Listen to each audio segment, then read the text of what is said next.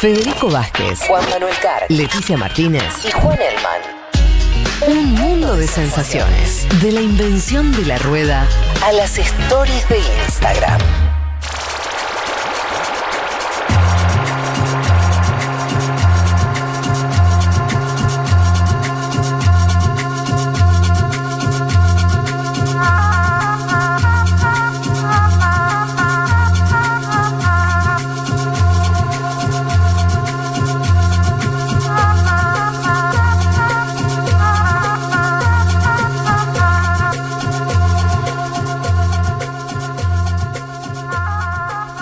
Vamos ahora al otro tema de la agenda que habíamos hablado, que habíamos presentado en la, en la venta de este programa, que tiene que ver con la relación personal, política de dos países, eh, que esta semana tuvo su primer round, digamos así, entre Biden y Putin, o entre Estados Unidos y Rusia.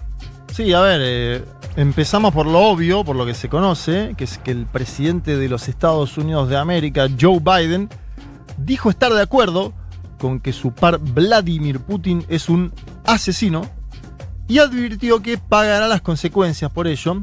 Yo diría, Fede, compañeros, una frase muy inusual en política exterior, que además se suele usar ¿no? cuando están todos los cables cortados, ¿no? Llamar a alguien asesino es Sí. se- no sé, Iván Duque lo ha hecho, creo, entiendo, en las últimas horas con Nicolás Maduro Moros, pero digo, es Sí. ese tipo de vínculo, ¿no? Sí, sí. Eh, sos un asesino, no cuando se inicia un nuevo periodo de gobierno como lo que está iniciando desde enero de este año el señor eh, Joe Biden en los Estados Unidos de América.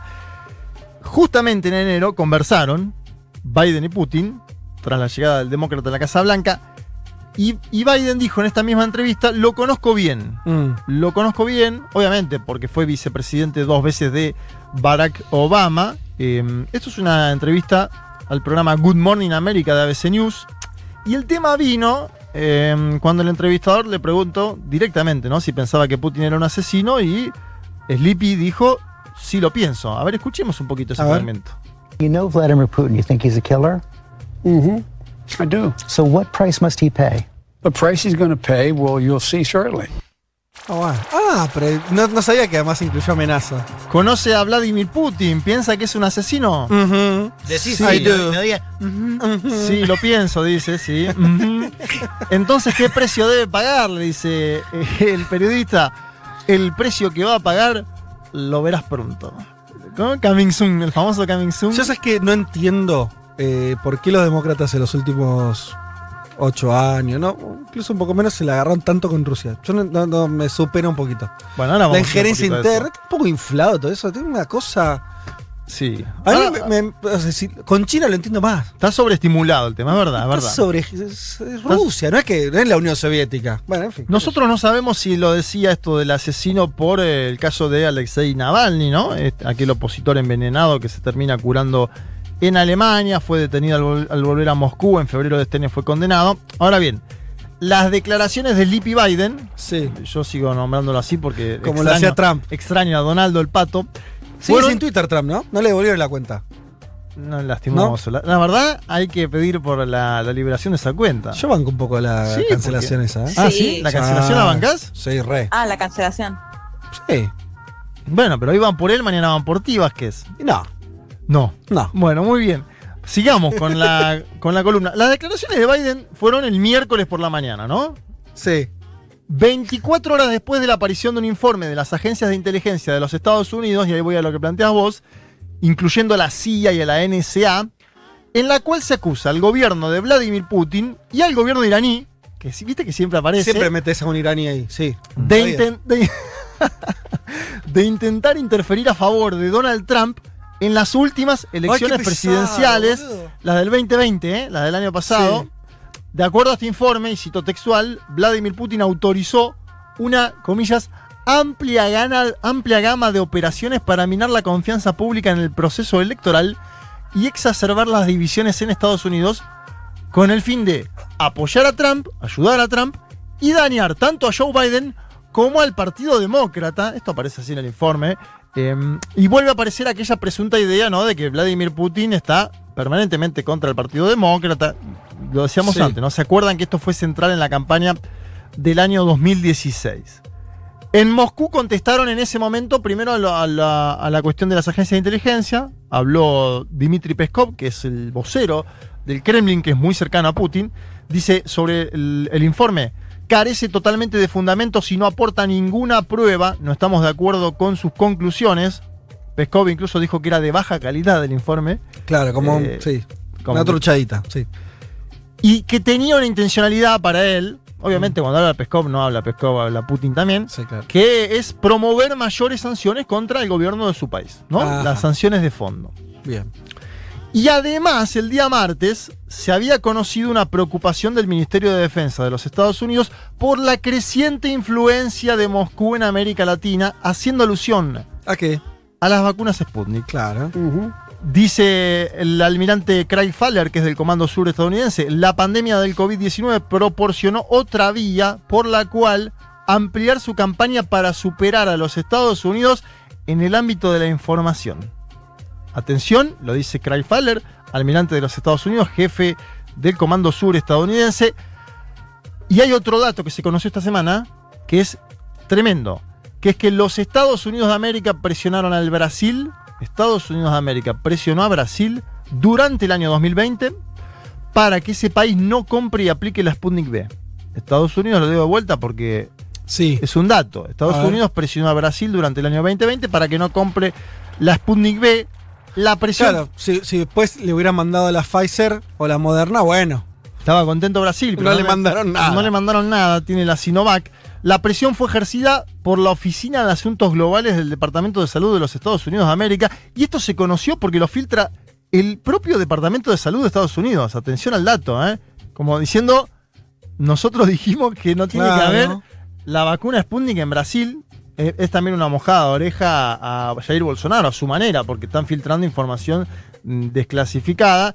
Y se- eh, esto estaba en un subtítulo que era casi el fin de la metáfora. Se llama Combatiendo las influencias malignas en las Américas. ¿Qué te parece? Mirá vos. Combatiendo las influencias malignas en las Américas. Que volvemos a lo anterior, porque decís, bueno, y entonces, pero el, el tema es que no se ve la otra parte. Vos decís, bueno, mira, no, no, no queremos que entre Rusia.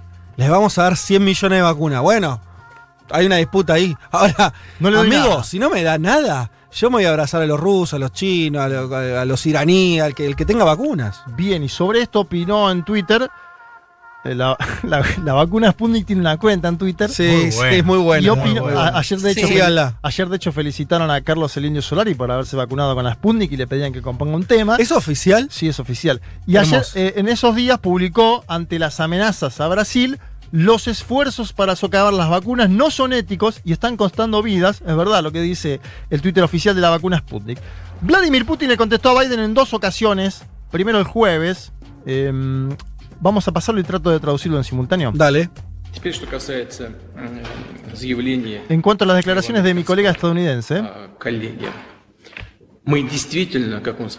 como él dijo, nos conocemos personalmente. ¿Qué le contestaría? Yo le diría que tenga buena salud. Le deseo buena salud. En la historia de cada pueblo, de cada estado, hay muchos acontecimientos duros, dramáticos, sangrientos. Pero cuando valoramos a otras personas, a otros estados o a otros pueblos, es como si nos mirásemos en un espejo. Siempre nos vemos a nosotros mismos. Me acuerdo que cuando era niño discutíamos en el patio, solíamos decir, el que lo dice lo es. Ah, pero es hermosa la cita porque además yo pensé que era más pavota. Él explica todo con cierta profundidad de decir, che, ojo que esto es un espejo. Y dice, como decíamos cuando éramos chicos. O Me sea, acuerdo cuando era niño, che, perfecto la de Putin, patio, ¿eh? Una retórica muy, el muy que lo dice lo es. Solo un apunte, perdón. Esto no es radio. Juan no le no está con computadora, no está leyendo. O sea, él traduce. En simultáneo, real. pasada tradujo chino y ahora está. No, no hay computadora, digo, aviso que Agradezco- están escuchando. Agradezco al QI y bueno, si, si me quieren pagar más, más cursos, yo estoy. Bueno, Putin además, además de esta cita, ¿no? Donde es, medio una meada, podríamos decir, ¿no? Con, pero con cierta altura. Yo pensé que tenía menos altura. mucha porque se conoció la frasecita. no, con mucha Y, altura. y con data a favor, ¿no, Juanma? Porque por un lado, en menos de dos meses de presidencia de Biden, hace menos de un mes bombardeó eh, en Siria y asesinó a más de 20 personas, ¿no? Sí, Digo, como claro. que también tiene esa data a favor. Y por otro lado, las acusaciones de este informe serían como una especie de carpetazo, digamos, nada que tampoco Estados Unidos no haya hecho No, fuera de su país. Leti. Totalmente de acuerdo. De hecho, fíjate, Leti, que Putin después se permite opinar de algunos pasajes de la historia de los Estados Unidos de América, ¿no? Un Sí. tipo- Claro.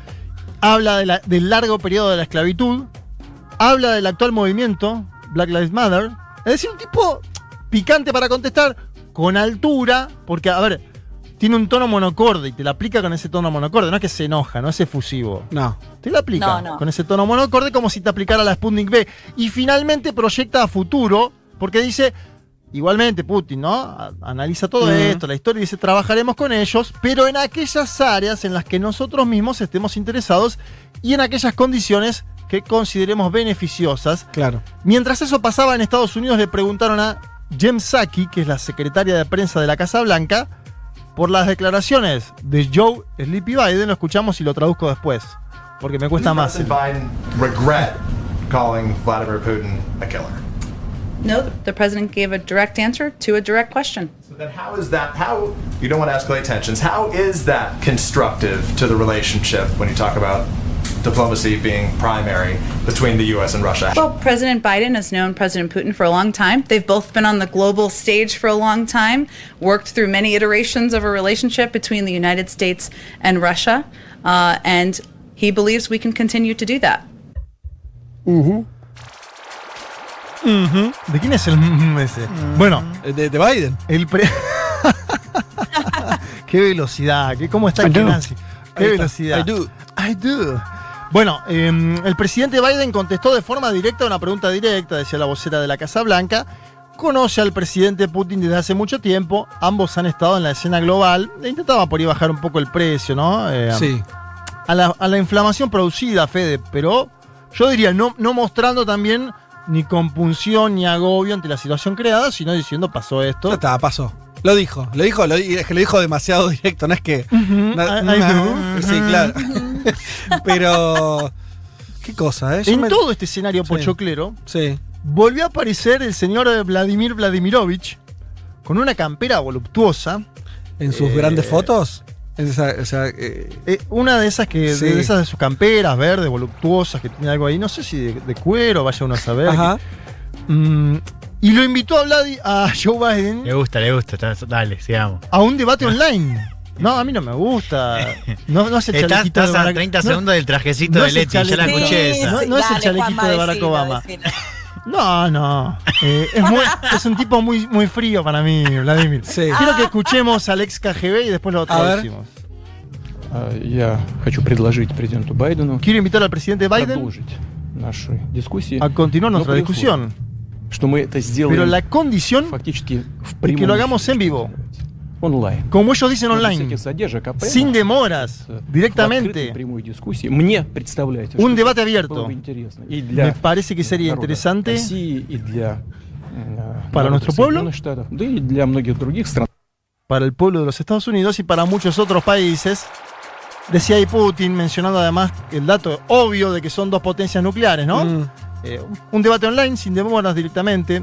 De Es hecho, raro la invitación igual, nunca, eh, no recuerdo invitación a- Bueno. a, debates online, eh, o sea, o debates entre presidentes de distintos países. pero viste que en general el que, el que llama debate al otro está diciendo estoy ganando, ¿no? Sí, Como- es una forma de decir, yo me la sigo bancando. A ver, vos, además de decirme asesino, Sí. ¿tenés algo más ahí? Y sería hermoso, la verdad que No, bueno, claro, claro. Sería, Sería hermoso. muy, Lo muy- transmitimos en vivo, si eso pasa. Lo comentamos Sí, acá, ¿no? sí. Hacemos un programa especial. Obvio, obvio, obvio. Lo increíble pasó el día viernes, después de estas declaraciones. ¿Más cosas pasaron? Claro, porque a, a horas de que Putin le haya deseado buena salud, eh, el bueno de Joe Sleepy Ah, sí. se cayó Oh. tres veces en la escalera del Air Force One, el avión oficial de los Estados Unidos de América. Algunos dicen que lo lechució, que lo mufó eh, Vladimir. Otro- otros, como Andy Chango, dicen, no, este señor ya tiene una edad Una edad que le va a pasar esto. muy avanzada. Sí. Sí. De hecho, Andy dijo es como Sabina, se va a ir cayendo cada vez más. No sé por qué menciona a Sabina, pero. Ah, porque Sabina se Porque cayó. se cayó en un Y Sabina se va cayendo, claro, de los escenarios. Pasa Bueno, que Biden la quiso cancherear igual, quiso subir rapidito y bueno. bueno, pero se Ah, cayó. chico. Se Es cayó un- tres veces. señor subiendo las escaleras, por favor, mínimo de respeto. Sí, chico, sí, ¿no? sí. La quiso No. cancherear. Ah, no me No, no, que dijo, para mí Leti lo- cuantas un límite te pido. No, está bien, yo interpreté lo mismo. Cuando él se cae la primera vez, Quiere seguir, ¿no? quiere, Como quiere diciendo- mostrarse como un veinteañero que dice, ah, pum, me levanto al toque. Y peor, se cayó. Es lo- a veces a uno le pasa eso. Bueno, como sea, es una Un imagen problema. que no es una imagen que no, Y- no muestra vitalidad en la jefatura del Estado de la principal potencia de este planeta. Es como, ¿te acordás cuando Angela Merkel empezó a temblar, que le tuvo Ujú. tres, cuatro episodios? Después, por Sí. suerte, está bien ahora la señora Merkel. Todos dijimos, che, ¿qué está pasando en Alemania, no? O sea, claro. no, y hacía son- pocos días que se había olvidado el nombre de un funcionario Biden también. Sí, y le dijo en esta semana, dijo la presidenta Kamala, Joe Biden anunció a Kamala como, Como presidenta. Con lo cual, si uno va sumando datos, uno por ahí entiende por qué el, eh, el señor Vladimir Vladimirovich le deseó buena salud. Lo que sí me parece claro, como para ir. eh, La cuestión de la edad en Biden va a ser un tema que lo va a atravesar en su mandato, eso seguro. Pero segurísimo. Más allá de que le vaya bien o mal en eso, Sí. ojalá que Y no. de hecho, él mismo, pero- él mismo ya dice que es un solo mandato. Claro, claro, por eso. Es un tema, es muy, es muy grande. Es grande. Sí. Ahora, uno. Y eso que O sea, Putin yo me tampoco caigo en es las ningún escaleras, me filmás a mí 10 minutos, me caí en las escaleras, me, tir- me tiré el café, pronuncié mal tres nombres, Sí, sí. me olvidé el nombre de, de mi hija, qué sé yo. O sea, pero no sos presidente de los por Estados eso. Unidos de América y no estás Pero- permanentemente televisado. por eso peor, o sea, eh, a favor de Biden, quiero decir. Es Sí, difícil lo que en tiene este por caso, delante. a favor tuyo, porque no se muestra todo eso, pero. Sí, sí. No, a favor de Biden, disculpando, digo, eh, se cayó la escalera, digo, le, van, le van a pasar esas cosas, un señor mayor. Sí, por ahí no hay que filmarlo cuando sube. Vaya uno a saber cuál va a ser ahora, a partir de ahora, La estrategia de comunicación. el ceremonial de la presidencia de los Estados Unidos de América. No es lo mismo Barack Obama, que tenía una vitalidad eh, fenomenal, grande, que aparece tirando Trajecito. triple, el trajecito que le gusta a Leti, que el señor Joe Biden. Lo que sí me parece claro, como para ir finalizando, es la preocupación de los Estados Unidos de América en torno a la influencia de la vacuna Sputnik B en América Latina. Me parece que este es un dato de la semana, más allá Mm. del asesino, más allá del eh, decir vamos a un debate online. Porque lo decíamos antes, va desde México hasta la Argentina, incluso pasando por Paraguay. Eh, si a esto le sumamos la llegada de Sinovac y Sinopharm de China a otros países del continente, complejizamos más el escenario, es lo que veníamos debatiendo antes, ¿no? Y, y yo vuelvo a mencionar el caso de Colombia. Colombia es el país, si se quiere, más cercano a los Estados Unidos por tradición eh, política en los últimos 40 años en América Latina. Tiene acceso a vacunas de AstraZeneca Oxford vía COVAX y tiene acceso a vacunas Sinovac de China. No tiene Pfizer, no tiene Johnson Johnson, no tiene Moderna. Chile lo mismo, está vacunando con la Sinovac. Uruguay, gobierno conservador, está vacunando con la Sinovac. ¿Algún dato nos muestra esto del escenario geopolítico? Yo pregunto, eh, eh, y tiene que ver con tu columna, ¿eh? o sea, eh, ¿cuáles son, cuál es el, el- foco de disputa real, profundo, hoy entre Rusia y Estados Unidos? Entre China y Estados Unidos lo, entendemos, lo venimos narrando hace mucho, es medio visible. El de Rusia menos, ¿no?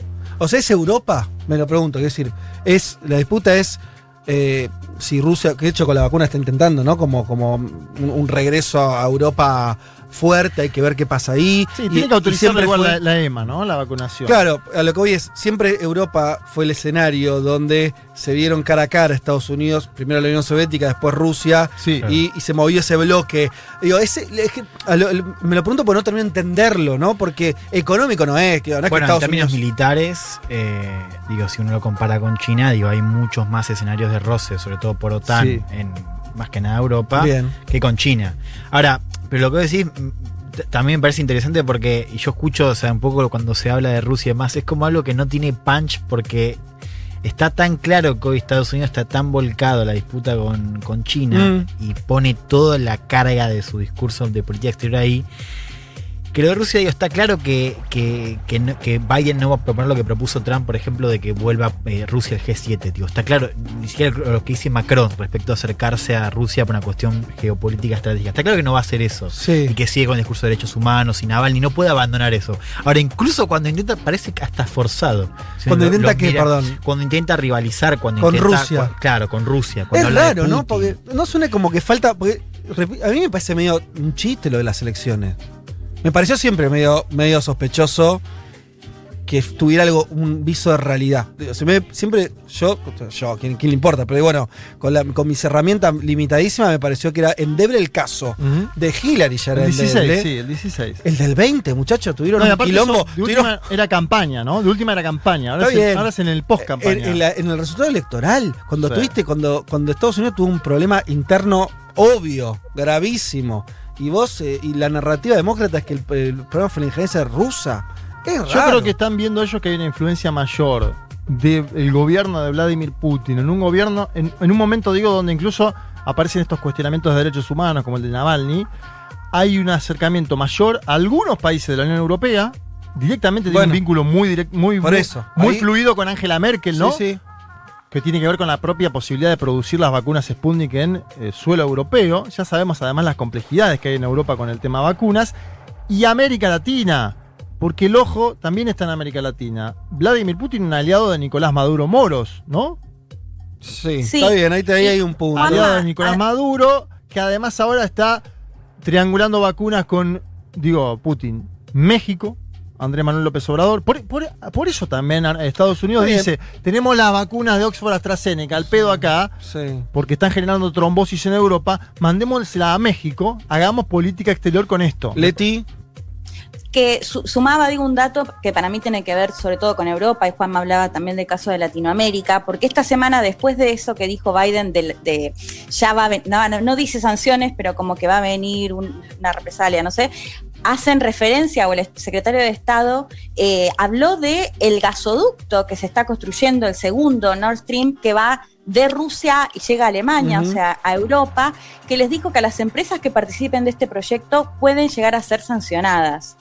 Digo, me, parece que tiene que ver ahí por con la mirada. volvemos a Europa, volve- volvemos a Europa Por y- eso, y, como que muy si puesta en Europa, sí. el escenario de disputa geopolítica entre esos dos países, para tratar de, de entender algo más de, de- las peleas más eh, superficiales, no porque sea menos importante, sino porque se ven, son más visibles, más en la superficie, pareciera que eso, eh, alcanzo a ver eso, porque después, qué sé yo, las- el nivel de inversiones que tiene Rusia en América Latina son insignificantes, por decir algo, a diferencia de China, ¿no? Que ves, eh, mm, no sé, eh, y en el resto del, del- del- del mundo también, ¿no? ¿no? No parece ser un competidor, pero bueno, tal vez sea eso, sea la puerta o no de Europa. Me parece que en. Europa está la clave y algo yo algo vería en América Latina. Con Venezuela, decís vos. No, no, digo, a ver, con Venezuela porque es el foco de atención de la administración Biden eh, a partir de, de lo que fue también Trump, a partir de lo que fue Obama, aquel decreto de amenaza, etcétera, etcétera. La verdad que Maduro siguió en el cargo, eh, está ahí, digamos, tiene que hacer.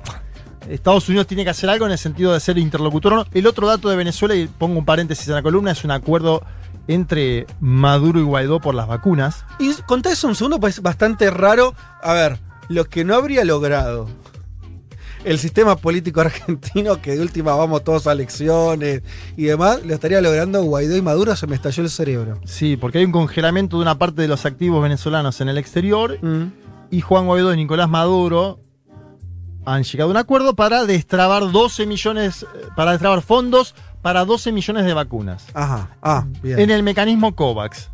Esa es plata que tiene que pedirle Juan Guaidó autorización al Departamento del Tesoro de los Estados Unidos de América para utilizarla, para que entendamos lo que son las sanciones que hubo hacia Venezuela en el último tiempo. Repongamos que Estados Unidos, cuando reconoció el gobierno de Guaidó, además de reconocerlo simbólicamente, le entregó una cantidad de activos Eso. y de guita que eran del gobierno venezolano y dijo, como yo no lo reconozco más a Maduro, Exacto. se la doy a Guaidó. Una- una- un escracho internacional que ahora le sirve a Guaidó para acordar con Maduro y decir, bueno, yo te doy esta guita. Sí, Juan Guaidó, que está mal en la valoración pública venezolana, se intenta armar de vuelta con esto y la verdad que Ganan los dos. yo te diría que es una buena noticia para Venezuela. en, un, en un escenario Olvídate.